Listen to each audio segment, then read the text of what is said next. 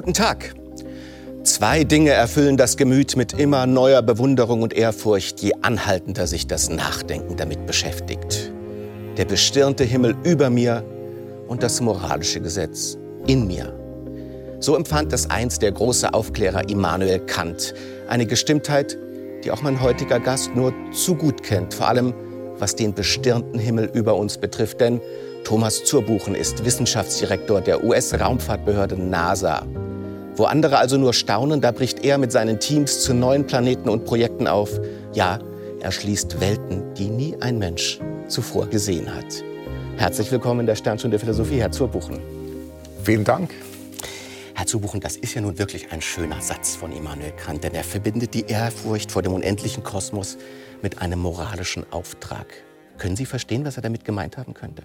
Absolut. Also ich, ich muss sagen, als Forscher äh, habe ich die Natur angesehen in meiner kleinen Art und Weise und äh, auch jetzt natürlich als Wissenschaftsdirektor in, in einer größeren Art. Und ich denke jedes Mal, wenn ich etwas lerne über die Natur, wenn es etwas Neues gibt, das dort ist, dass es etwas zu tun hat, das viel, viel größer ist als uns und etwas, das wichtig ist. Nicht nur wichtig für mich persönlich, aber wichtig für die ganze Menschheit. Und das etwas zu tun hat mit uns als Mensch direkt. Mhm.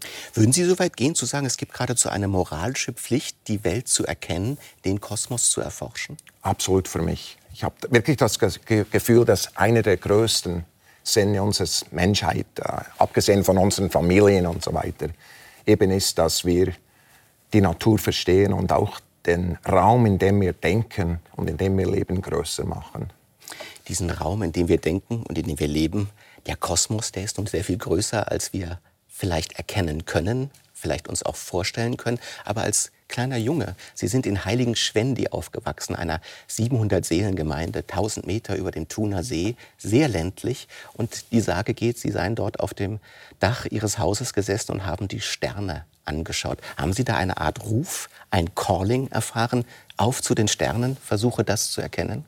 Absolut. Also ich bin zusätzlich in der kleinen Gemeinde, wo ich aufgewachsen bin, bin ich auch in einer religiösen Gemeinde aufgewachsen, die äh, vielleicht noch enger war als die Gemeinde von 500 Seelen, äh, wo ich aufgewachsen bin. Und für mich waren die Sterne immer so der Weg raus. Äh, nicht nur die Schönheit, die, die Größe, die eben vielleicht ich nicht hatte in meinem Leben am Anfang, aber auch so der, der Himmel, wo ich mich, wo ich einen Bezug drauf hatte. Etwas, ich habe immer gedacht, ich, man kann diesen Himmel von verschiedenen Orten ansehen und ich werde ihn von verschiedenen Orten ansehen. Das ist ja eine sehr schöne Vorstellung, dass man in seiner Position denkt, von hier sieht es so aus, aber wenn ich eine andere Position einnehme, dann entwickelt sich ein ganz anderes Bild. Das ist ja auch eine Idee von Wissenschaft. Wir schauen es so an und wir bieten euch eine andere Sichtweise darauf. Genau, also Wissenschaft ist, ist wirklich eine Art und Weise, die Natur neu zu verstehen. Ich meine, Tatsache ist, dass ich den Himmel angesehen habe, habe ich vor, eine, vor allem eine Galaxie gesehen, äh, unsere eigene, die, äh, die Milchstraße. Und, aber ich wusste auch schon äh, für ein paar Jahrzehnte, also 100 Jahre oder so, dass es eben viele Galaxien gibt. Aber heute, wenn ich den Himmel anschaue, nur vor zehn Jahren oder so, wissen wir, dass jeder Stern mindestens ein Planet hat im Mittel. Also ich schaue heute den Himmel an, er ist schöner und reicher als sogar in meiner Kindheit. Und das macht Wissenschaft. Das ist doch ein schöner Gedanke, dass wir selbst heute auf den Himmel anders schauen als noch vor 50, 100 oder vor 1000 Jahren, weil das Wissen darum unsere Sichtweise selbst ändert. Absolut. Also die, der Raum ist größer geworden, weil wir es verstehen, auch schöner. Also ich habe immer so Diskussionen ab und zu mit Leuten äh, über die, die Spannung zwischen Kunst und Wissenschaft. Und für mich gibt es überhaupt keine Spannung dort. Die, die Natur ist die schönste Kunst. Die Natur ist groß, ist reich und es gibt viel zu entdecken. Das meiste in der Natur haben wir noch nicht entdeckt. Wir haben nur ganz wenig gesehen bis jetzt. Wie wenig das ist, das werden wir heute, glaube ich, noch äh, besprechen sollen und auch müssen. Aber nochmal zu Ihren Ursprüngen zurück, weil Sie sagten, es gibt diese moralische Pflicht zur Naturerkenntnis. Ihr Vater war Prediger in einer evangelischen Freikirche, ein sehr gläubiger Mann, der vielleicht doch auch den Gedanken hatte, gerade diese Naturerforschung, das ist nichts, was die Seele erhebt, sondern was sie gefährdet, dass es da nämlich eine Spannung zwischen Moral und Wissenschaft gibt. Ja, leider. Also ich, ich erinnere mich gut, er hatte so Geschichten, die er oft in der in der Kirche erzählte. Und, und äh, lustig ist, seine Geschichten waren manchmal korrekt. Mhm. Ich weiß jetzt, er hat gesagt, äh, vor der Mondlandung haben Menschen gesagt, dass es meterweise Staub auf dem Mond haben soll, weil der Mond so alt sei. Und als die Astronauten dorthin gingen, hat er gesagt, ein paar Jahre, als es passiert ist, haben sie nur ganz wenig Staub gefunden. Darum heißt es, die, der Mond ist nur 6000 Jahre alt. Mhm. Also, äh, erstens ist absolut korrekt, es gab eine Theorie, die sagte, der Staub ist viel größer, das war eine falsche Theorie. Äh, die Konsequenz, dass es der Tatsache, dass der Staub nicht so hoch ist. Es gibt Staub dort, aber nicht so viel. Heißt natürlich nicht, dass der Mond 6000 Jahre alt ist, sondern hat andere wissenschaftliche Gründe. Aber für ihn war das ein Beweis, dass eben Wissenschaft nicht gut ist, viel weniger Wert hat als äh, das erste Kapitel der Bibel zum Beispiel. Es gibt ja auch nicht nur in der Bibel, sondern bei den Griechen Mythen, die davon erzählen, wie gefährlich es ist, sich zu weit nach oben zu wagen. Zum Beispiel Ikaros, der ein Fluggefährt bildet, der Sonne zu nahe kommt und dann abstürzt. Es gibt also doch auch immer eine Gefahr, wenn der Mensch sich außerhalb seiner Zone und außerhalb der Grenzen seines Wissens bewegen will. Ich glaube, es ist wirklich wahr, dass wenn, wenn man an die Grenze geht irgendwo, dass es, dass es als Mensch einem gefährdet. Und, und, und das muss man wissen. Also die Tatsache ist, ich kenne Menschen, die Wissenschaftler sind, unglaublich arrogante Menschen, die ich ehrlich gesagt, die, die bewundere ich nicht. Nicht, weil sie nicht intelligent sind, sondern weil ich das Gefühl habe, dass der Demut, der Demut fehlt? Die, die, die Demut fehlt. Ich glaube immer im Kopf. Es ist unglaublich wichtig, dass es eine Stimme gibt, ganz hinten im Kopf, die Fragen stellt. Hast du wirklich recht? Ist das wirklich korrekt? Und, und wenn wir die Zweifel nicht mehr haben, sind wir eben nicht Wissenschaftler. Wissenschaftler sind Zweifler, professionelle Zweifler. Das hätten Sie ja mit den Philosophen fast gemeinsam. genau, genau. Also viel mehr als, als mit. Ich meine, Tatsache ist, wenn Wissenschaft absolut wird, dann ist es viel ähnlicher wie die Kirchen meines Vaters. Also auch immer die Gefahr, dass die Wissenschaft selbst zu einer Form von Religion wird, die nicht weiter hinterfragt wird. Sie sind ja jetzt nicht ein Wissenschaftler unter anderem auf diesem Planeten. Sie sind der Wissenschaftsdirektor der NASA. Sie sind wahrscheinlich der Wissenschaftler der über das meiste Budget jährlich verfügt, über sieben Milliarden. Jedes Jahr 8000 Menschen arbeiten mit Ihnen, aber auch unter Ihnen. Und was mich besonders interessiert, die Projekte, die Sie verantworten, sprengen nicht nur die Grenzen des Menschlichen, weil sie auch nach außerirdischem Leben suchen, sondern die sprengen auch die Grenzen des Irdischen, weil sie nach neuen Planeten streben und diese auch besuchen. Das ist doch eine unheimliche Verantwortung, die weit über das Wissenschaftliche hinausgeht. Ja, also es äh, ist ein interessanter Job. Und das Erste, was man sieht, ist, äh, wenn man es als, als Mensch ansieht, ein Mann, eine Frau, ist absolut unmöglich, das zu tun die einzige Art und Weise, eine Mission zu bauen, was auch ist auf den Mond, auf den Mars oder eben an einem anderen Planeten, einem anderen Mond, ist das zu tun als, als Team, als, als ein Zusammenkommen von verschiedenen Menschen, die andere Ansichten haben zusammen. Ich, für mich ist eine Mission, ich habe immer gedacht, eine Mission sei so 70 Prozent Technologie und 30 Prozent Personal. Ich weiß heute ist genau das umgekehrt. Das Soziale ist viel wichtiger? Absolut viel wichtiger. Wenn wir Probleme haben, ist ganz selten ist es Technologie ist fast immer Zwischenmenschliches. Und, und, und, und 70 Prozent davon. Und, und, und das ein, in diesem Risikoumgebung, in einer Umgebung, wo wir nicht wissen, was passiert, äh, ein Vertrauen zu schaffen, dass ein Team wirklich so sich verhält wie eine Einheit, die zusammenkommt. Das ist etwas, was mein Job ist, diese Umgebung äh, zu bringen. Und, und das ist etwas vom Schönsten, wenn man es sieht. Also, und, und die sind so stolz, die, die Menschen, die, die das ermöglichen. Also es ist auch, ich sehe, Wissenschaft ist auch ein Teamsport äh, und es ist wichtig, dass dieses Team zusammenarbeitet, aber es gibt auch einen Coach. Der Coach sind Sie und die Verantwortung liegt letztlich bei Ihnen. Und ich glaube, da kommt noch eine dritte Ehrfurcht ins Spiel. Es gibt die Ehrfurcht vor der Natur, vor der Moral, aber die Entscheidungen, die Sie treffen, könnten dazu führen, dass wir unsere Stellung im Kosmos ganz neu sehen, so wie durch Kopernikus, so wie durch Galilei. Eine Revolution der Denkart. Wissen Sie, oder machen Sie sich manchmal klar, dass das, was ich tue, könnte unsere Perspektive auf uns selbst fundamental verändern? Weil das ist ja nicht nur eine wissenschaftliche Verantwortung. Ich will es nicht zu hoch treiben, aber es ist fast eine Verantwortung für die Menschheit. Also ich habe Physik studiert aus diesem Grund. Den Tag, an dem ich mich entschlossen habe, Physik zu studieren, war eine Philosophievorlesung über Kopernikus. Mhm.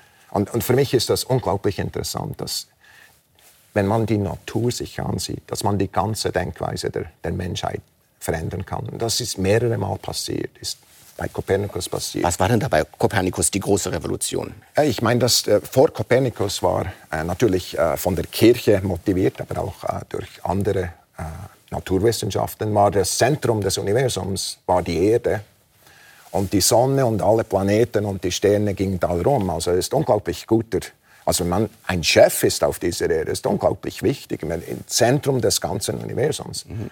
Äh, Kopernikus hat gesagt, natürlich aufgrund dieser Beobachtung, ist like, Moment, äh, wir sind nicht im Zentrum, die Sonne ist im Zentrum und wir gehen drumherum. Mhm. Das war dann das, die Geburt des heliozentrischen Weltbildes, wie man sagt. Genau, und, und was, ist, was passiert ist seitdem, ist, wir haben immer gedacht, wir sind in gibt nur eine Galaxie und wir haben die Sonne dort. Äh, erstens sind wir ganz außen, so, wenn, so ganz aus bei einer Speiche in dieser Galaxie und dann gibt es Milliarden von Galaxien. Wie wir heute. mit Zentrum. Überhaupt, wir sind irgendwie ein, auf der Seite dort drüben, irgendwo in, einem, in einer Ecke wohnen wir.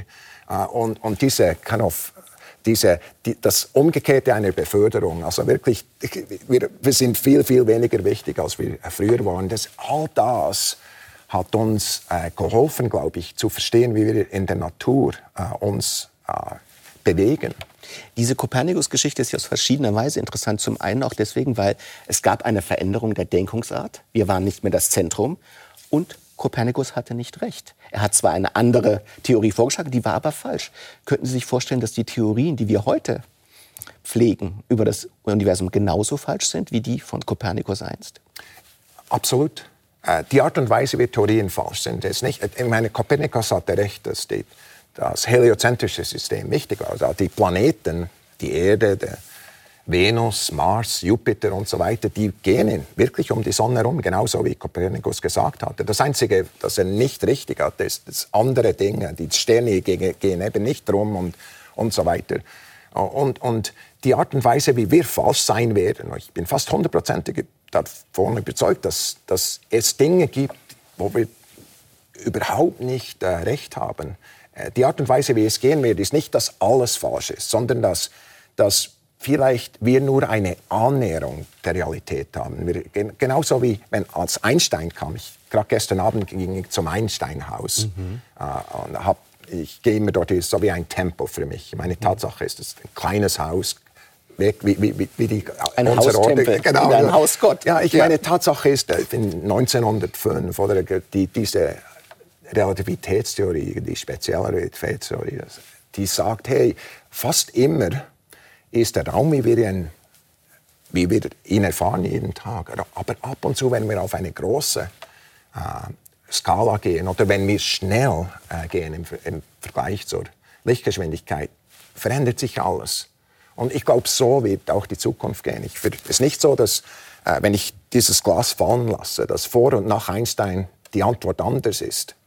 Aber wenn ich einen Satelliten in den Raum schieße, ist es eben anders. Der GPS, das wir brauchen, um den Weg zu finden, jeden Tag müssen wir diese Korrekturen machen, die Einstein vorausgesagt hat. Dort spielt es eine Rolle. Woran sich zeigt, dass die Theorie mehr als Theorie ist, sondern sofort in der Praxis wirksam Absolut. wird, wenn sich nur die Möglichkeiten der Praxis ändern. Genau, genau. Und so wird auch die Zukunft sein, glaube ich. Einfach nicht, dass alles falsch ist, sondern dass wir etwas lernen, das uns zeigt, ah, wir haben nur annähernd recht. Sie haben von dieser wunderbaren kleinen Zweifels von dieser Stimme gesprochen. In der Philosophie sagt man, das ist ein Dämonion. Das gibt es bei Sokrates, der sagt, nein, du hast noch nicht recht, du musst noch mal ja. nachdenken. Sie haben sogar in Ihrem Team zwei Menschen angestellt, habe ich gelesen, die Ihnen die ganze Zeit sagen, Thomas, du hast nicht recht, das könnte anders sein. Das ist ein interessantes managerielles Unterfangen zu sagen, ich stelle mir zwei Leute an, die mir immer widersprechen. Ja, das Problem, das wir haben, und das ist unglaublich wichtig, die, wie die Art und Weise, wie Anase aufgebaut ist. Wir haben sehr viel, nehmen sehr viel Risiko. Ich war in der letzten Weihnachten war ich an einem, in Kourou in, äh, und war dort für, für einen Raketenstart. Da, und da war eine Raumfahrtstation in Kourou. Ja. Genau, und da waren 10 Milliarden Investitionen von, von der Menschheit obendrauf, 8,5 äh, Milliarden von Amerika. Mhm. Es gibt nur eine Person, die einen Entscheid trifft. Wir sind bereit, wir gehen. Am Schluss ist das, bin das ich. Und der Grund dafür ist, wenn wir 20 Menschen in den Raum stellen, eine Person sagt, nein, wie, wie gehen wir mit dem um? Wir haben nur eine. Mhm. Okay, diese Verantwortung, natürlich, ich höre allen 20 zu. Es ist absolut dumm, wenn ich das nicht tue. Aber die Tatsache ist, es gibt einen Fehler und, und ich habe eine Schwäche. Ich bin nicht sehr geduldig. Mhm. Und, und, ich weiß das. Mhm. Und, und, was ich brauche, ist, dass, dass ich Menschen habe, obwohl ich denen suche, die sagen, du gehst zu schnell. Oder, Moment, du, du, du, musst, du musst mehr hören. Du hast noch nicht alles gehört. Und, und das, äh, etwas, was ich gelernt habe, ist, ich habe viele, also mehrere Dinge get getan in meinem Leben, wo ich wirklich stolz drauf bin. Mhm. Äh, erstens gesagt, 80 Prozent dieser Ideen waren nicht meine Ideen. Und zweitens waren nur erfolgreich, wenn ich einen Menschen hatte, der Nein zu mir sagte. Und, und darum mache ich das automatisch. Für jeden Job werde ich jemanden anstellen, der Nein zu mir sagt und hören dann immer, immer gut zu. Das ist doch finde ich sehr interessant, auch als Selbstbeobachtung. Ich bin ungeduldig, ich brauche die Zeit des Zögerns und ich brauche eine Person, die mir diese Zögernszeit gibt, indem sie Nein sagt. Genau. Das ist doch sehr, sehr schön. Gehen wir mal in diese konkreten Projekte, die Sie mit schweren Schultern und 20 Milliarden auf dem Buckel verwalten. Da geht es zum Beispiel auch um die Entdeckung außerirdischen Lebens. Ja.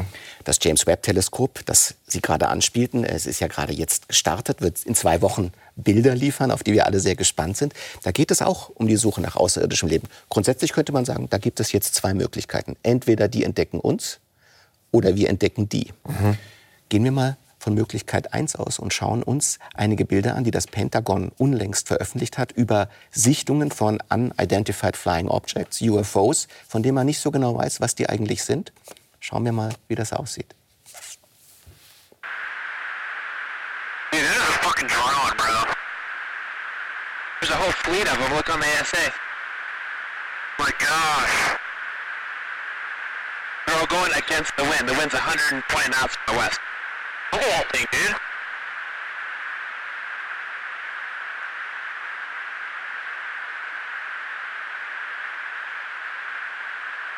That's not our LNS though, is it? It's not. That is the LNS, dude. Well, if there's like... Look at that thing! It's rotating.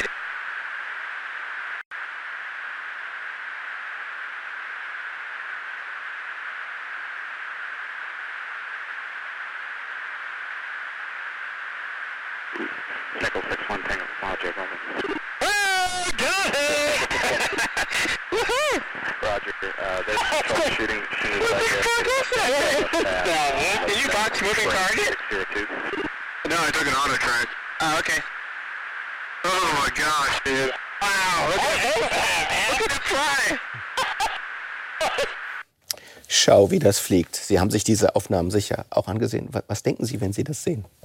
Das ist unglaublich interessant. Das ist unglaublich interessant. Das ist nicht die einzige Aufnahme. Wir haben äh, über 400 solche Aufnahmen jetzt äh, in, vom amerikanischen Militär. Und was interessant ist, dass äh, drei Viertel von denen erst in den letzten paar Jahren rausgekommen sind. Und der Grund dafür ist natürlich, dass es okay ist, darüber zu sprechen. Mhm. Äh, vorher gab es viele solche Aufnahmen, äh, die keiner je darüber gesprochen hat, weil es peinlich war, äh, etwas zu, zu sagen, das andere verlacht haben. Oder das ist eine Scham, darüber zu sprechen, richtig? Absolut, absolut. Und, und das passiert öfters, wenn man so an die Grenze geht, hm. an dem, was man versteht, dass eben äh, die Hälfte davon äh, denken, dass das verrückt ist und die anderen denken, das ist interessant. Aktivieren wir mal den kleinen Zweifelsmann oder die Zweifelsfrau, von der Sie gesprochen haben. Man sagt ja eigentlich unwahrscheinlich, dass die uns besuchen. Äh, unwahrscheinlich, dass das Außerirdische sind. Andererseits, die Macht dieser Bilder, die ist ja nun ganz schön stark. Wie gehen Sie mit dieser Dissonanz um und sagen Sie, man, das könnten schon UFOs sein, das könnten Außerirdische sein? Das, das Problem, das wir haben heute, glaube ich, äh, nicht, nicht nur in Amerika oder bei der Armee, sondern auch im Allgemeinen. Wir haben unglaublich wenig Daten. Also ich, meine Tatsache ist, wir haben einen Film gesehen. Ich, ich, ich weiß nicht, ich müsste viel mehr wissen. Über, und, und ehrlich gesagt möchte ich mehr.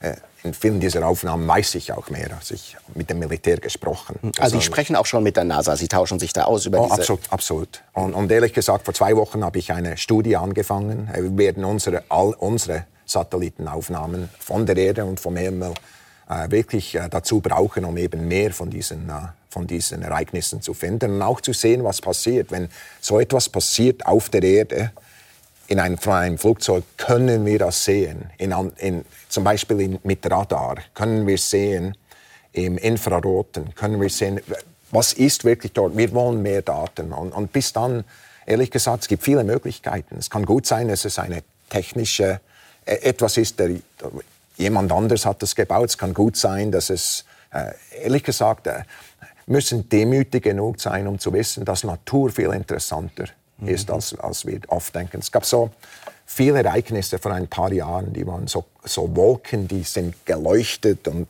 so, die waren so oval und alle haben gesagt, äh, UFOs gab es viel drüber, wurde viel drüber geschrieben. Wir wissen das heute. Erstens waren diese Beobachtungen richtig und zweitens natürlich. Mhm. Und ich weiß nicht, was hier passieren wird. Wir brauchen mehr Daten. Mehr Daten, mehr Bilder, mehr Einsichten. Das führt auf eine vielleicht die große Mission, die Sie derzeit auch leiten, das James Webb Teleskop, das seit einigen Monaten äh, im Weltall ist, das in zwei Wochen Bilder liefern wird und von dem Sie sagen, diese Bilder werden nicht nur noch einmal unser Bild des Universums revolutionieren, sondern sie werden eine entscheidende Rolle in der Suche nach außerirdischem Leben, nicht unbedingt intelligentem, aber außerirdischen Lebensformen bringen.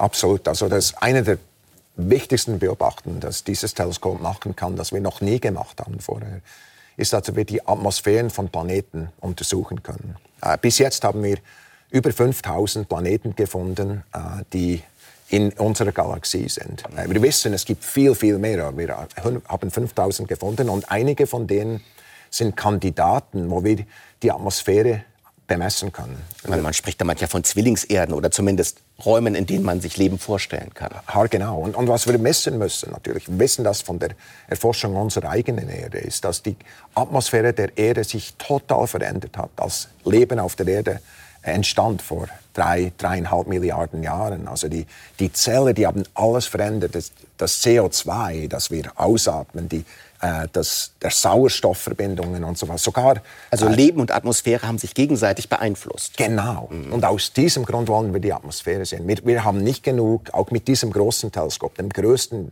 der je ins Raum geschickt wurde, ist nicht groß genug, um wirklich runter zu sehen, ob es dort Leben gibt. Wir wollen die Atmosphären sehen und sehen, ob die konsistent sind mit Leben. Also faszinierend. Sie könnten sagen, wenn wir uns die Atmosphäre anschauen, dann könnten wir vielleicht daraus schließen, dass so eine Atmosphäre nur entstehen kann, wenn es Lebensprozesse auf dem Planeten gibt, die mit dieser Atmosphäre spezifisch interagieren. Ja, von dem träume ich jeden Tag.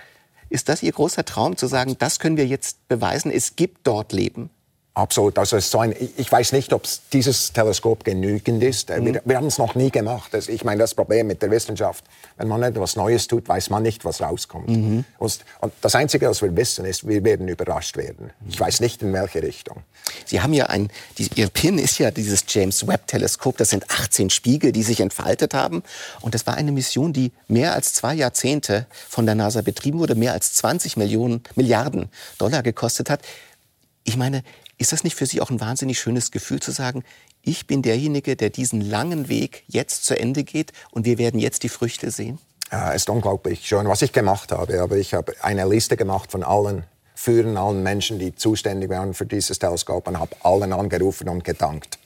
Äh, war eine ich, lange Liste, nehme ich Es war eine lange Liste. Und die Tatsache ist, je, jeder dieser Personen hat einen Weg gemacht. Und, und ja, wir, wir bringen es über die Ziellinie. Aber die Tatsache ist, es war ein ganzer Marathon vorher. Und ehrlich gesagt, es war so schwierig, wir haben es fast nicht gekonnt. Mhm. Es gab also, ja auch Scheiternsmöglichkeiten zwischenzeitlich oh. bezüglich dieses Projekts. Vor fünf Jahren waren wir ganz nahe dran, das ganze Teleskop zu verlieren. Wir hatten so schwi große Schwierigkeiten. Ich musste die ganze Führungs...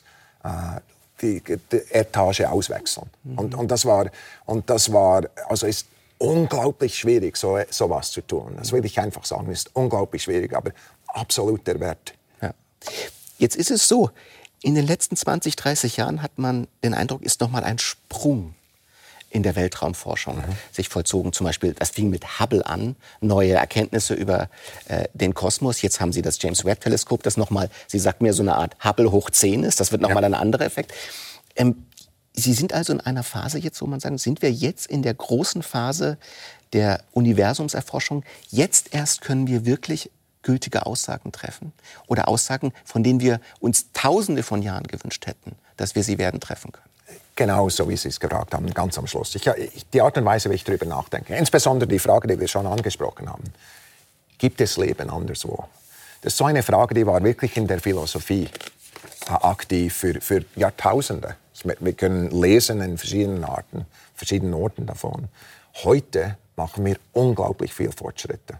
Äh, vor in 1995 waren diese zwei Schweizer haben die ersten Planeten entdeckt mhm. äh, in, in, in außerhalb, des außerhalb, des Sonnensystems. Mhm.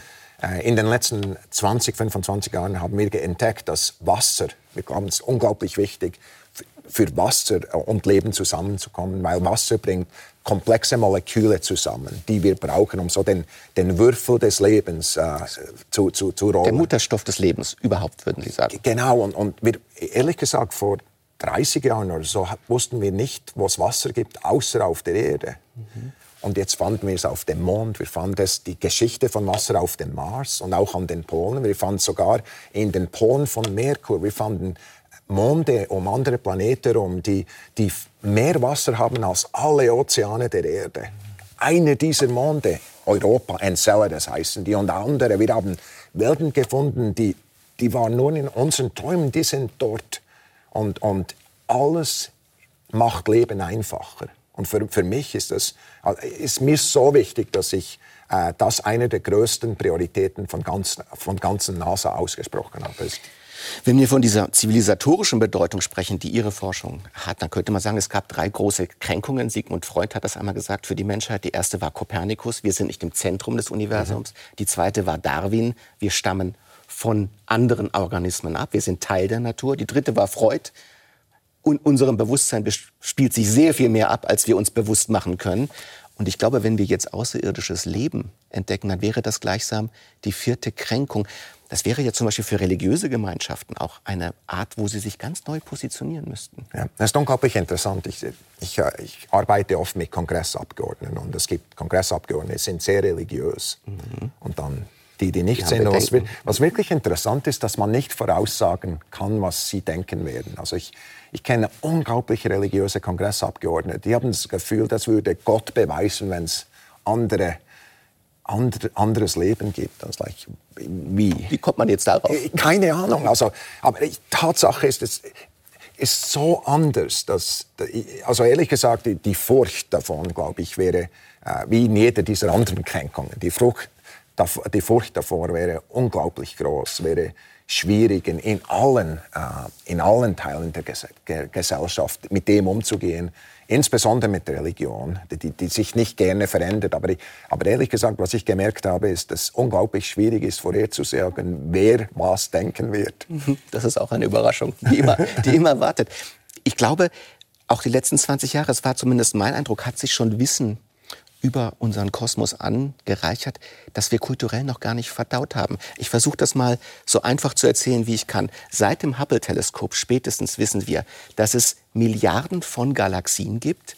Jede Galaxie hat Milliarden von Sternen und pro Stern sagt man etwa ein Planet. Mhm. Das sind die Größenordnungen, die wir kennen. Und jetzt kommt der eigentliche Hammer, möchte ich sagen. Das Universum, so wie wir es heute begreifen, ist so aufgebaut, dass wir nur den flachen Teil dieser Orange, also das, was Hubble sehen kann, überhaupt sehen können. Und dann gibt es noch 99 Prozent, die wir aus physikalischen Gründen niemals werden sehen oder Kontakt aufnehmen können. Das ist doch ein ziemlich seltsames Universum. Ja, ist noch schlimmer. Mhm. Also erstens, erst, erstens, ist es so, äh, wie Sie sagen, also wir, wir sehen nur an den Horizont. Und, und wir wissen, dass das Universum so schnell sich gewachsen hat am Anfang, dass, dass der Horizont nicht das Ende des Universums ist, sondern nur ein ganz kleiner Teil. Aber das, das sind schon Milliarden mal Milliarden mal Milliarden. Genau. Was auch noch dabei ist, in dem Flachen, das wir sehen, wissen wir mit hundertprozentiger Sicherheit, dass wir nur 5% der Energie verstehen. Nur 5% sind das Material diese Materialien. Dann gibt es noch die dunkle Materie, von die, der niemand so richtig weiß, was das ist. Genau, wir wissen, dass es dort ist. Es gibt auch die dunkle Energie, die wir auch nicht verstehen. Mhm. Aber die Tatsache ist, das sind die wichtigen Energien, die wichtige, die wichtige Energie äh, im Universum und wir verstehen es nicht. Also für mich unglaublich erleichternd zu, wiss, zu, wissen, dass wir eben nicht alles verstehen. Aber ist es nicht auch unglaublich frustrierend für Sie als Mensch, der mit seinen Teams zu den Sternen aufbricht, dass Sie, selbst wenn es sehr, sehr, sehr gut läuft, den kleinen C in einen Ozean halten werden und niemals mehr? Ja, also ich, ich, gehe, ich gehe hin und zurück, aber vielleicht für mich persönlich mit meiner Umgebung, wo ich aufgewachsen bin, bin ich viel lieber am Ozean mit einer CD als in einem kleinen Kasten, mhm. wo ich alles verstehe. Und, und für mich äh, diese Weite, diese Möglichkeiten für junge Menschen neue Entdeckungen zu machen, diese, das ist alles erklärbar. Ich bin hundertprozentig über, überzeugt, dass innerhalb von 10, 20 Jahren jemand kommt, ein, wahrscheinlich jemand, die, wir denken nicht daran, dass die überhaupt Wissenschaftler sein können. Jemand von Afrika, jemand, ein, know, sicher eine Frau, die, die kommt, es waren nicht die normalen, die, die Wissenschaftler, die von heute... Außen. Von außen, genau. Wir brauchen neue Ideen. Mhm. Und, und die Welt ist offen für die. Es gibt unglaublich viel dort. Und äh, für mich ist das Ziel nicht, alles zu verstehen. Für mich ist das Ziel, Fortschritt zu machen. Darf ich da gleich einhaken? Das scheint mir ja unheimlich interessant, weil die NASA ist ja auch, ich will nicht sagen militärisch strukturiert, aber eng strukturiert, weil mhm. es ein sehr komplexes Unternehmen ist. Wie haben Sie denn dann Zugang zu diesen Außenseitern, die außerhalb des Systems arbeiten, von denen Sie ja sagen, die bringen den eigentlichen Fortschritt? Also interne Spannung, Hierarchie und dann Leute, die von ganz außen mitsprechen? Absolut. Also erstens gesagt, wenn Sie ein Bild sehen des Teams, bevor ich dort war. Und jetzt würden Sie sofort sehen, dass es ganz anders aussieht. Und ich habe niemand, niemals ein, die zweitbeste Person angestellt. Mhm. Aber wir haben ganz bewusst sichergestellt, dass wir verschiedene Denker im, im Raum haben. Mhm. Es gibt eben fast 50 Prozent davon sind Frauen. Mhm. Es gibt Menschen, die in, äh, in armen Umgebungen aufgewachsen sind, als äh, schwarze Amerikaner. Es gibt Leute, die sind Immigranten, äh, die dort sind. Und wir gehen ganz bewusst und suchen die. Und der Grund dafür ist, wir wollen die meisten Lösungen im Raum. Also wenn alle gleich sind, gibt es nur ganz wenige Lösungen. Wir wollen die meisten Lösungen im Raum, aber das braucht auch unglaubliches Vertrauen. Mhm. Weil es ist absolut klar, es gibt... Es gibt ja auch Rivalität, es gibt ja nicht nur Zusammenarbeit. Genau, Rivalität. Und, und man, ehrlich gesagt, es, es geht langsamer, Entscheide zu treffen, weil, weil man muss eben zuhören. Und, und, und, und das passiert. Und ich glaube, die Zukunft von innovativen Organisationen ist genau das, wirklich die, die Grenzen offen zu halten und wirklich sicherzustellen, dass neue Ideen reinkommen, ist absolut wichtig. Also vor allem muss man die Grenzen offen halten, wenn man an die Grenzen geht. Ihre neue Mission, die große Mission neben dem James Webb Teleskop und manche andere ist natürlich der Mars mhm. und zunächst der Mond. Das sind die großen, großen Horizonte, die Sie mit Raumfahrt erobern wollen. Und da hat sich ja in den letzten Jahren auch einiges getan. Es gab mehrere Sonden, es gibt jetzt einen Rover äh, auf dem Mars. Und schauen wir uns doch mal ganz kurz an, was Curiosity, einer dieser Sonden, für Bilder gesendet hat, wie es da auf dem Mars aussieht. Das wissen wir nämlich ja jetzt. Sie sehen hier, das ist, äh, glaube ich, Curiosity, die sich selbst abbildet und den Mars. Und dann sehen wir noch ein zweites Bild. Das sieht so aus wie im Death Valley. Und insgesamt kann man ja sagen, was wir vom Mars so wissen, wissen, das ist ein ganz schön öder Ort, äh, gegen den noch jede menschliche Wüste wie das Land wirkt, in dem Milch und Honig fließen. Also wenn ich so ein Bild ansehe, dann sehe ich eben genau das Gegenteil. Was ich jetzt gesehen habe, ist eine Umgebung, die aussieht, wie es ausgetrocknet ist. Schauen Sie es an, es ist ausgetrocknet. Da war Wasser dort. Mhm. Das wussten wir nicht vorher. Wir haben das Bild genommen und ehrlich gesagt auch Proben am Boden und angesehen. Das sind das sind Umgebungen, wo Wasser gestanden ist. Vor dreieinhalb vor, Milliarden Jahren. Vor dreieinhalb Milliarden Jahren war dort Wasser mhm. auf der Oberfläche. Es war die gleiche Zeit, wo auf der Erde Leben entstand. War dort auch Wasser, war also eine Atmosphäre, ein Magnetfeld, der vom Raum abge abgeschirmt hat. Und in meinem Kopf ist das eine unglaublich wichtige Frage, ist dort auch Leben entstanden damals? Fossiles Leben vielleicht heute. Ich weiß nicht, ob Leben noch ist unter der Oberfläche. Aber Darum will ich dorthin gehen und dieses Leben holen. Das, wir können beweisen, dass Wasser dort war. Das konnten wir nicht vorher. Mhm. Also, also auch hier der Mars im Projekt außerirdisches Leben als bestehend zu etablieren, festzustellen, dass es auf dem Mars war und diese Missionen, Sie sagen, sie sind unglaublich komplex. Es sind Teammissionen. Es sind Missionen, die riskant sind. Und im Jahre 2017 hat sie ein Schweizer Dokumentarfilmer begleitet und die Insight-Mission aus dem NASA-Kontrollzentrum mit ihnen filmisch begleitet. Da gab es einige spannungsreiche Minuten vor der Landung. Und diesen Dokumentarfilm finden Sie auch in der SRF-Mediathek auf SRF Doc. Aber schauen wir uns diese gespannten Sekunden mal kurz an. Nach einer sechsmonatigen Reise und rund 300 Millionen Meilen durch das Weltall hat die Raumsonde InSight ihr Ziel erreicht, den roten Planeten Mars.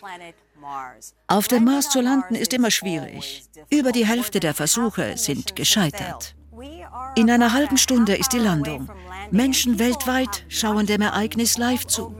Es gibt an vielen Orten Watchpartys, sogar vor der Küste von Madagaskar.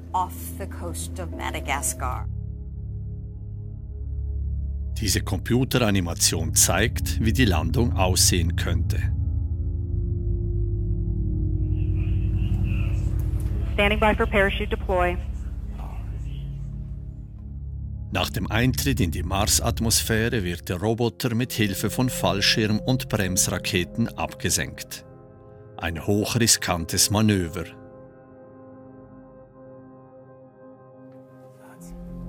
Altitude 600 meters. Gravity turn, altitude 400 meters. 200 meters. 80 meters.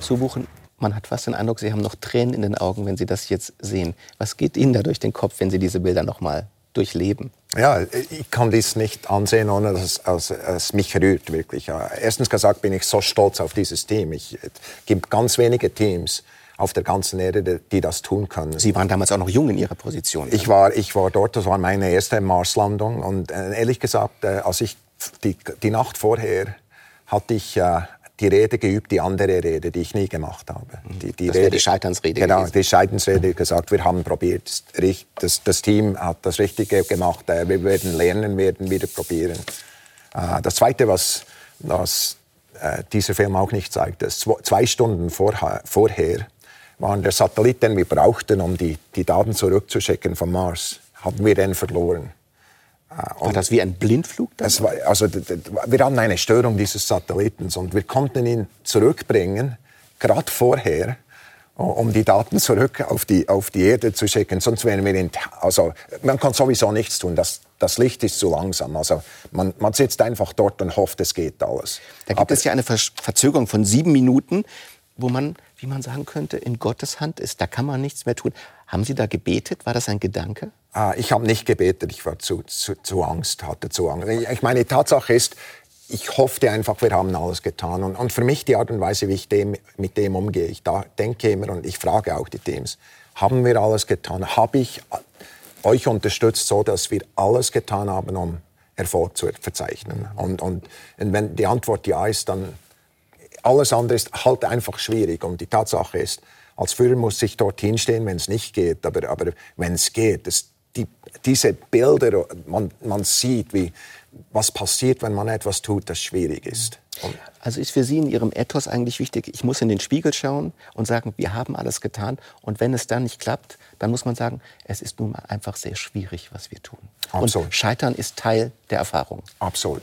Unglaublich wichtig, dass wir das tun können wenn wir nicht scheitern können, wenn das keine Möglichkeit ist. Es gibt so diesen Apollo 13, genau. Mhm. Failure is not an option. Das ist einer der dümmsten Sätze. Mhm. Weil wir Menschen sind. Absolut. Ich meine, Tatsache ist es gut für, dieses, für, diesen, für diesen Film. Dort waren die Astronauten dort. Ich, absolut, wir wollen nicht, dass wir äh, diese Menschen verlieren. Aber, aber wenn es um Forschung geht, ist Failure immer eine Option. Ich kann mir nun vorstellen, Herr Zurbuchen, dass Sie, wenn Sie das sagen, in Teams sagen, da spricht ein Europäer. Das amerikanische Mindset ist meiner Erfahrung nach manchmal ein bisschen anderes. Da spricht man nicht über das Scheitern. Da sagt man wirklich, failure is not an option. We will make it, egal was passiert. Also ehrlich gesagt, wir haben mit dem James Webb, aber auch mit den Mars-Missionen, Sie haben gesehen, ich habe ganz bewusst, ehrlich gesagt, das habe ich auch den Finger auf die Waage gelegt. Die, die Frau, die gerade gesprochen habe, hat gesagt, äh, die Hälfte aller Landungen hat, sind nicht gelungen. War ganz bewusst gesagt, um zu zeigen, dass eben es eine Möglichkeit gibt, dass es nicht funktioniert. Mhm. Und wir sagen das ganz von Anfang an. Mit dem äh, James Webb habe ich ein, äh, sogar einen Artikel geschrieben und habe gesagt, also der Zentrum der Sa über diese Mission. Über die Mission. Mhm. Ich habe gesagt, äh, ehrlich gesagt, habe ich gesagt, ich habe Angst. Mhm. Und ich habe gesagt, wenn du nicht Angst hast oder, oder sogar wirklich Furcht hast, ganz tief, verstehst du nicht, was wir tun. Mhm. Das ist ja auch eine gute Form von Wissenschaftskommunikation. Ich habe Angst, es ist schwierig. Wenn wir bei dieser Wissenschaftskommunikation sind, erklären Sie mir doch mal, das ist ein öder Ort, auf dem dreieinhalb Milliarden lang der Wüstenwind weht und sonst nichts passiert. Warum fahren wir da eigentlich hin? Wir gehen dorthin wegen der Geschichte dieses Orts. Dort war Wasser, vielleicht Leben.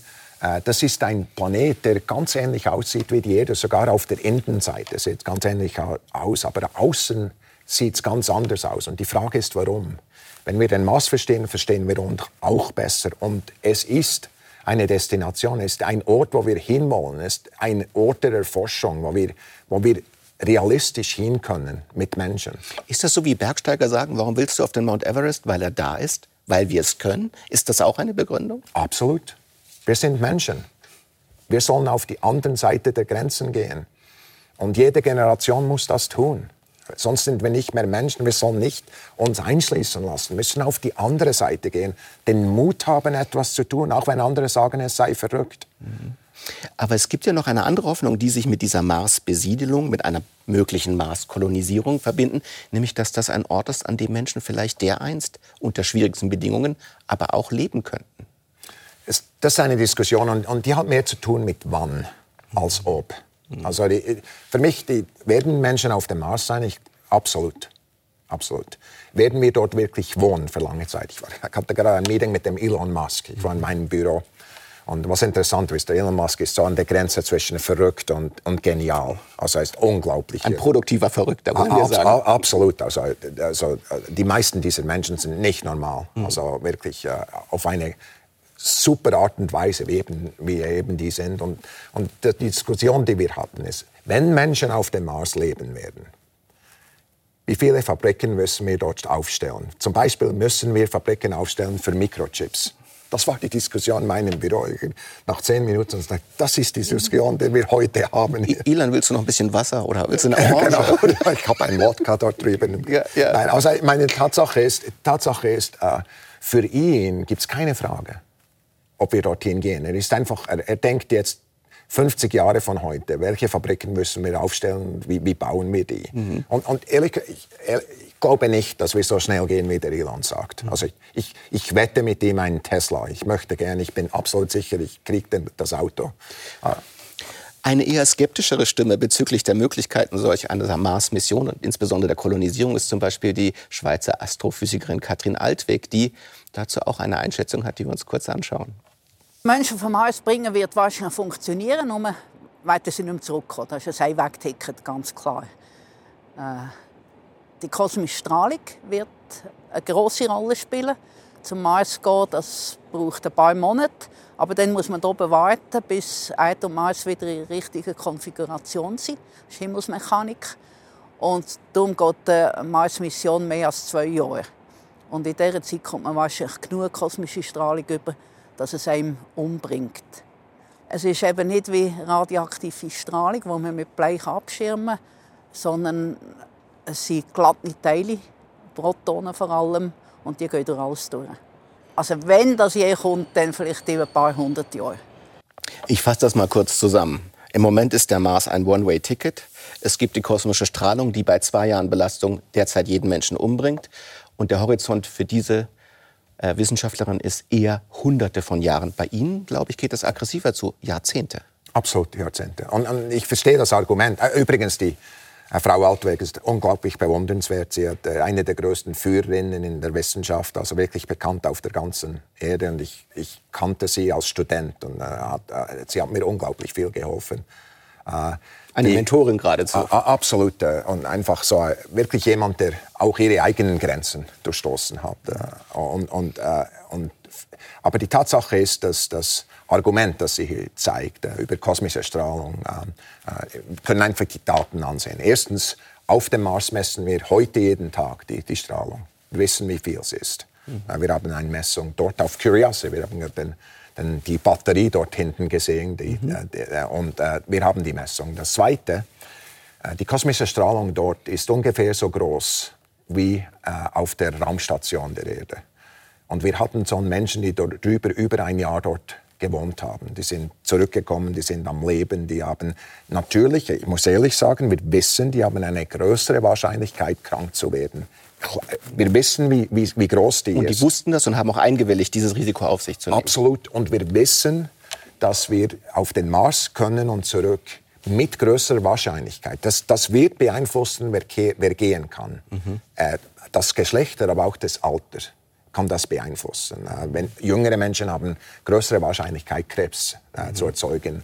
Äh, und für Frauen und so weiter. Es gibt, also es gibt eine längere Diskussion, aber es ist absolut möglich, das zu tun. Plaudern Sie doch mal aus dem Nähkästchen. Sehen Sie ein Problem, das ein ernstes Problem für solch eine Mission ist, von dem Sie sagen, dafür haben wir bisher keine Lösung?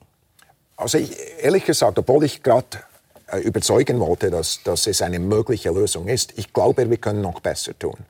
Also das ist das Erste. Ich, ich möchte besser abschirmen. Es gibt Möglichkeiten, wir müssen noch etwas erfinden. Das Zweite ist, ich, ich möchte mehr Beschleunigung haben. Äh, die, die, äh, Katrin hat absolut recht, dass, äh, dass man auf den Mars kann, nur an alle 26 Monate, einfach weil es sonst zu viel Energie braucht. Und Sie bauen gerade auf dem Mond, wollen Sie eine Art Basislager errichten, dass es dann einfacher und schneller geht? Genau, und, und mit, mit, mit mehr Energie raus. Und, und diese Beschleunigung, die wollen, wir, die wollen wir entwickeln, sogar nukleare Beschleunigung. Das ist wirklich das, das Zweite, das ich wollte. Und das Dritte sind äh, bessere, bessere Lebensunterstützungsgeräte. Es muss einfach funktionieren. Ich meine, Tatsache ist, dass irgend so ein Gerät, das zum Beispiel äh, Carbon, also CO2, das wir ausatmen in, in Sauerstoff umwandeln, das muss viele Jahre hundertprozentig funktionieren. Und wir lernen das heute, aber wir sind noch nicht so weit. Also das sind so die drei Dinge auf meiner Wunschliste. Ich würde Ihnen gerne noch ein Bild vom Mars zeigen, weil da ist es ja relativ belebt derzeit. Da finden sich noch andere mhm. Maschinchen, zum Beispiel dieses hier. Was sagt Ihnen dieses Maschinchen und welche Probleme sehen Sie, wenn Sie diese Maschine einordnen? Also erstens äh, ist das der chinesische Rover, der äh, letztes Jahr äh, gelandet ist, äh, gerade äh, zur selben Zeit, wo wir mit Perseverance gelandet sind. Also auch die Chinesen streben nach dem Mars? Äh, absolut. Ich glaube, ist das so, die, die Chinesen äh, auf, der, auf allen Dimensionen wollen äh, absolut respektiert sein. Und für ein stolzes Land wie China ist das absolut Verständnis, Verständnis erregend, also absolut klar. Ähm, was mir, also ich, als die gelandet waren, ich war der Erste aus der ganzen NASA, der ihnen gratuliert hat. Ich bin auf Twitter und, und das war der größte Tweet. Also für, für Millionen haben das, durch die Decke. durch die Decke. Millionen wollten das, äh, auch aus China. Äh, was mir äh, Angst macht ein wenig und äh, was, was mir Sorgen macht, nicht nur äh, wegen diesem Bild. Äh, ehrlich gesagt, wenn jedes Land, wenn sie Geld ausgeben, um den Raum mit, Frieden, mit friedlichen Absichten zu, zu erforschen, wenn sie das tun, wir sind alle, das sind Freunde Amerikas. Aber äh, das Problem, das wir wissen von China äh, und auch von Russland in gewisser Art und Weise, ist es eben, dass sie viele Dinge tun im Raum, die nicht für den Frieden sind. Ist das bei Amerika anders? Äh, wir haben äh, uns an die Gesetze gehalten, äh, äh, die, die wir unterschrieben haben, ganz konsistent. wir sind natürlich, ich verstehe auch die andere Sicht aus, wir sind dominanter im Raum als die anderen. Und, und wenn ich vielleicht in China aufgewachsen wäre, würde ich anders darüber nachdenken. Aber ich weiß, wir haben unsere, äh, unsere Regeln gehalten und die anderen haben nicht. Wir, wir beobachten sie. Herr Zubuchen, das berührt ja ein wesentliches Problem, weil man kann sagen, Raumfahrt ist auch deswegen utopisch, weil es ein so großes Unternehmen ist, dass man sagt, die Menschheit kommt zusammen. Sie kann es nur gemeinsam bewältigen. Mhm. Da gibt es einen Vereinigungsaspekt. Gleichzeitig sehen wir auf dem Mond und in den Mars-Missionen, dass die alten, allzu irdischen Probleme und politischen Machtkonstellationen sich dort einfach wiederholen. Dass also diese Utopie gar keine ist, sondern Menschen bleiben Menschen mit all ihren Beschränktheiten nationaler Art, selbst wenn sie andere Planeten äh, erobern. Ja, leider. Leider können wir, also, also ehrlich gesagt glaube ich, dass Forschung, internationale Forschung eben so eine Ebene schafft und, und erfolgreich geschafft hat über viele Jahrzehnte, dass wir einander finden können. Ich, ich hatte in Moskau gearbeitet, während meiner Doktorarbeit.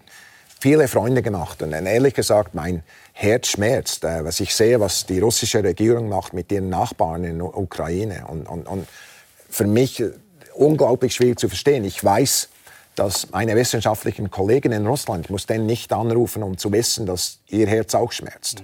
Und ich glaube, wir können also als äh, Optimist glaube ich, wir können Fortschritte machen. Wissenschaft ist eine gute Art und Weise und, und in mein, ist absolut meine Hoffnung, darum habe ich auch diesen Tweet geschrieben, ist meine Hoffnung, äh, dass in der Zukunft wir auch mit China zusammenarbeiten sollen. Für mich, für mich gibt es keinen Grund, es gibt nicht in der Natur, das sagt, dass wir das nicht können. Aber wir müssen äh, uns an die Regeln halten. Ein bisschen weiterdenken. Wei gen genau. Aber habe ich Sie gerade richtig verstanden, dass es schon politische Konstellationen gibt, wie beispielsweise jetzt der Angriffskrieg äh, der Russen in der Ukraine, wo Sie sagen, das betrifft auch unser Weltraum-Ethos. Mit denen können wir dann eben jetzt nicht weiter zusammenarbeiten.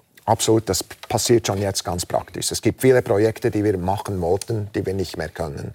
Es gibt Projekte, die wir gemacht haben, die schon wo, wo, wir schon zurückgetreten sind. Und es gibt noch Projekte, wo wir hoffen und dabei sind. Die, die Raumstation ist ein wirklich gutes die Beispiel. ISS, die internationale Raumstation, genau. da wird noch gemeinsam gearbeitet, weil es das Überleben aller sichert dort. Absolut. Und, ohne die Raumstation haben die Russen nichts mehr auf der, auf der zivilen Ebene. Und, und ist auch in ihrem Interesse, fort, dort weiterzugeben.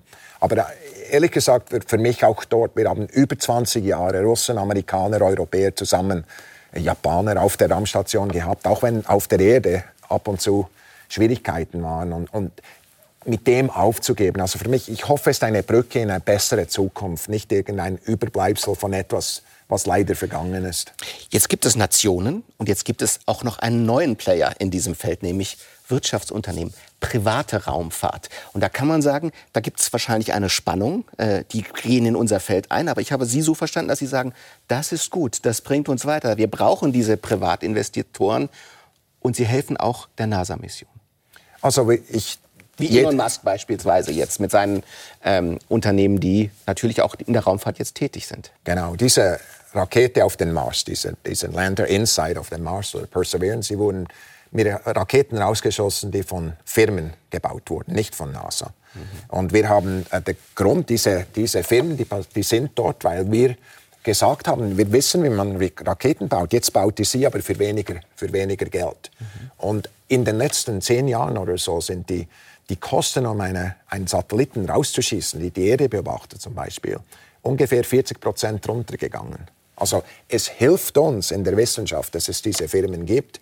Und, und für uns äh, gibt es auch Möglichkeiten, die Art und Weise, die Erde zu beobachten, äh, die wir nicht kannten. Äh, als Russland die Ukraine angegriffen hat, haben, wir, haben Sie in Zeitungen auf der ganzen Welt Bilder gesehen von Privatsatelliten, die gezeigt haben, wo die Panzer sind und dass der Putin und seine Leute, die gesagt haben, wir sind dort drüben, sagt, nein, dort seid ihr nicht, ihr seid hier und ihr seid aufgerichtet. Äh, Aufklärung eine, dadurch.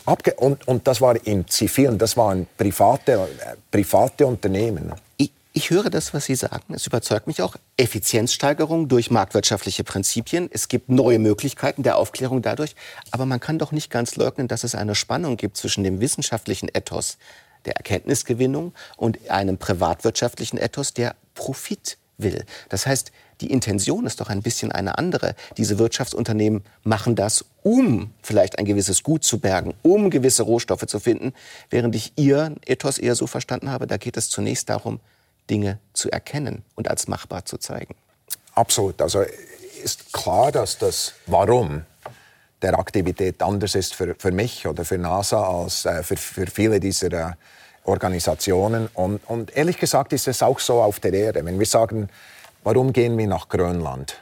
Ist ein wirklich schöner Ort äh, zu sehen. Und ehrlich gesagt, ein Fast Ort. wie ein anderer Planet. Genau wie ein anderer Planet. Sieht auch öde aus. Äh, und was uns Sorge macht, es ändert sich total. Und es gibt auch Leute, die dorthin gehen, weil sie das Gefühl haben, sie können dort Geld verdienen.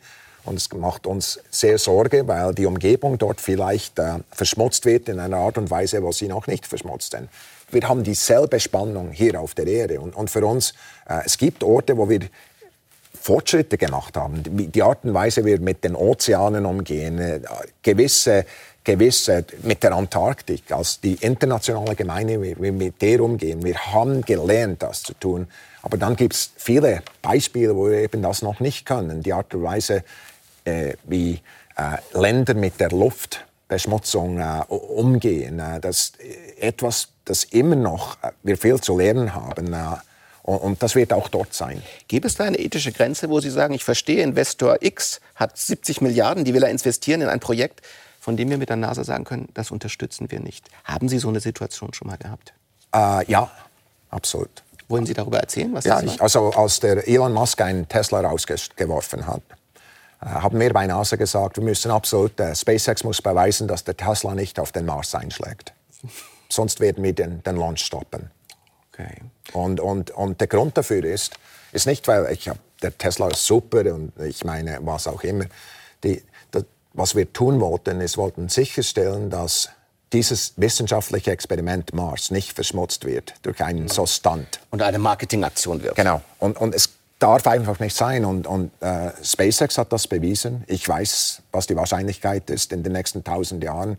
Und ist so klein, dass, dass es keine Rolle spielt. Und das mussten sie be beweisen, bevor sie, äh, bevor sie in den Raum gingen. Also das war, das war ein Beispiel. Ich habe mehrere andere. Mhm es ist ja so, viele Leute fragen sich, was nutzt uns das eigentlich? Und ein Argument, das Sie immer wieder anführen, ist, Raumfahrt entwickelt Technologien, von denen wir vielleicht noch nicht wissen, wozu wir sie brauchen werden, aber wir werden schon einen Nutzen auf dieser Erde für sie haben.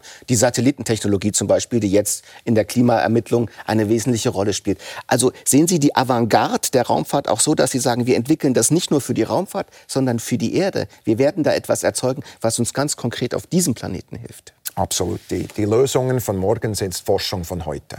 Also, also absolute viele Dinge, die meisten Dinge, die wir heute brauchen vom Raum, haben wir nicht vorausgesagt. Wir haben nicht vorausgesagt, dass unsere Wettervorhersagen so gut sind. Ich kenne die amerikanischen Daten viel besser als die europäischen. Wir sind in den letzten 15 Jahren sind zweitägige Voraussagen so gut geworden wie eintägige vor 15 Jahren. Also Verdopplung der, der Genauigkeit. Und, und wir haben nicht nur auch von großen Katastrophen wie Hurricane, Hurricanes und so weiter können wir mit viel größerer Genauigkeit voraussagen, wo die gehen. Das heißt, wir können nicht nur Leben retten, sondern auch äh, sparen, weil wir nicht zehnmal mehr Leute aus den Häusern jagen äh, und so weiter. Und, und, und das haben die, das kommt aus Beobachtungen, die wir vor 50 Jahren nicht wissen konnten. Mhm. GPS ist ein anderes Beispiel. Es gibt viele andere, die uns wirklich helfen. Und ich bin überzeugt, als äh, Forscher, dass eben zukünftige Probleme wir heute durch Forschung die, die, die Werkzeuge bauen, um die zu lösen. Herr Zubuch, meine letzte Frage an Sie. Sie haben sieben Milliarden, acht Milliarden in der Hand. Sie sind derjenige, der die ganz großen Räder dreht äh, im Wissenschaftsbetrieb. Es gibt für mich die Frage, wenn Sie sich wünschen könnten, was unter Ihrer Leitung, Ägide, in den nächsten Jahren noch gefunden wird. A. Außerirdisches Leben. B neue Einsichten hinsichtlich der Entstehung des Kosmos oder C, Raketenantriebe, die es uns ermöglichen würden, sogar unser Sonnensystem zu verlassen. Welche Innovation wäre Ihnen die wichtigste und liebste? Jetzt äh, mit der Definition von Ihnen A. A, neues Leben. A, neues Leben. Absolut. Und, und der Grund dafür ist, weil, aus dem Grund, was wir gerade gesagt haben, weil es anders ändert. Die Art und Weise, wie wir über das Universum denken, die Art und Weise, wie wir über uns denken, äh, ist total anders, wenn A passiert. Haben Sie nicht manchmal auch Angst, sagt, oh, wenn wir die entdecken, entdecken die uns und da öffnen sich dann Abgründe oder Möglichkeiten, die natürlich auch kein Mensch übersehen kann? Ich denke an negative Konsequenzen, aber äh, ich denke immer, dass die positive Konsequenzen, um Neues zu lernen, viel größer ist. Die Tatsache ist, äh, ob die uns kennen, ob die wissen, wo wir sind, hat nichts zu tun damit, dass wir sie kennen oder dass wir wissen, wo sie sind. Also mit anderen Worten, es ist nicht ein zusätzliches Risiko. Ich will wissen, wo sie sind wenn man denn kommunizieren könnte. Und Sie als Wissenschaftsdirektor der NASA dürften die erste Frage stellen an die Außerirdischen. Wie würde die lauten? Wie habt ihr so lange überlebt? Das ist eine Frage, die wir uns vielleicht auch demnächst stellen müssen, stellen sollten. Und wir dürfen hoffen, dass die Raumfahrt in dieser Fragestellung weiter wesentliche hilfreiche Impulse gibt. Herr Zurbuchen, es war eine Freude, Sie heute in unserem Sternstudio begrüßen zu dürfen. Ja, vielen Dank. War super, vielen Dank. Und nächste Woche spricht Yves Bossart mit seinen Gästen über die außenpolitische Rolle der Schweiz und fragt, ist es Zeit für eine Abschaffung oder der vielbeschworenen Neutralität oder muss sie ganz neu erfunden werden? Und jetzt gleich geht es um die revolutionäre Kraft des Dancefloor. Wir blicken auf die Geschichte der Schweizer Clubkultur, die seit ihren Anfängen vor rund 60 Jahren immer wieder Inspirationsquelle und Katalysator gesellschaftlichen Fortschritts ist. Bleiben Sie also dran und denken Sie weiter.